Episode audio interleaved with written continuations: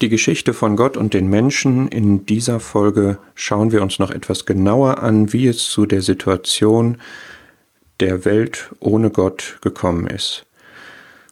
Der Ursprung war in der Entscheidung von Adam und Eva, nicht auf Gott zu hören, sondern der Versuchung nachzugehen. Sie wollten so sein wie Gott, sie wollten Genuss haben außerhalb dessen, was Gott ihnen gegeben hatte. Damit haben sie die Gemeinschaft mit Gott verletzt, die Beziehung mit Gott verlassen und sie haben den Grundstein gelegt für die Welt, in der wir leben, die Welt ohne Gott. Das, was geschah, als sie sich von Gott unabhängig gemacht haben, sich von Gott dadurch auch getrennt haben, das nennt man den Sündenfall. Nun ist das Wort Sünde nicht mehr so geläufig. Sünde heißt einfach Zielverfehlung. Ein Pfeil fliegt auf eine Scheibe und er verfehlt das Ziel. Das ist der Begriff, der mit Sünde übersetzt wird. Jetzt können Adam und Eva sagen, na ja, ich habe mein Ziel ja zunächst mal erreicht, ich wollte den Genuss haben dieser Frucht, aber es geht aus Gottes Sicht nicht darum, dass wir unsere Ziele erreichen, sondern er als der Schöpfer gibt seinen Geschöpfen gute Ziele. Und wenn ich die guten Ziele Gottes verfehle, dann ist das Sünde.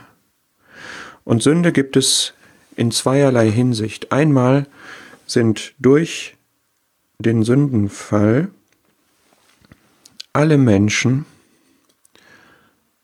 Sünder geworden. Man nennt das auch die Erbsünde. Durch Adam ist die Sünde in die Welt gekommen und die Sünde ist ein Erbgut, was alle Menschen mitbekommen haben. Wir sind alle in diesem Sinne Sünder, denn wir haben alle diesen, diese Neigung, diesen Wunsch, dieses Streben nach Unabhängigkeit von Gott mitbekommen. Wir wollen alle lieber selber entscheiden, als jemand anderen entscheiden lassen. Wir wollen alle lieber selber genießen, anstatt uns in einem uns gesteckten Rahmen zu bewegen. Insbesondere, wenn dieser Rahmen von Gott gesteckt wird und insbesondere, wenn wir Gottes Gebote betrachten. Es gibt die Sünde aber noch in einer zweiten Weise und das ist, wenn wir Sünde tun oder wenn wir sündig denken oder wenn wir sündig empfinden.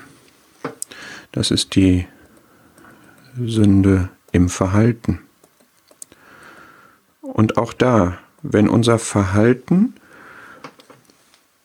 an Gottes guten Zielen vorbeigeht, dann ist das Sünde.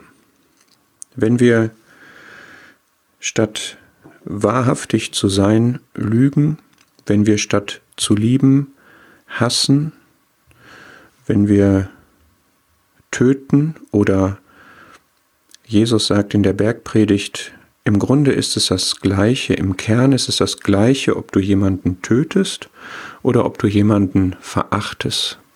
Im Kern ist das dasselbe. Das ist Sünde. Und davon ist die Welt gekennzeichnet und jeder von uns hat das beides in seinem Leben. Die Sünde, die er von den ersten Menschen geerbt hat und die in ihm wirkt und ihn unabhängig machen will, halten will, unabhängig halten will von Gott und die Sünde im Tun, im Denken, im Reden, im Verhalten, das kennzeichnet uns. Und wir wollen in der nächsten Folge schauen, Gibt es denn aus dieser Misere nicht irgendwie einen Weg zurück?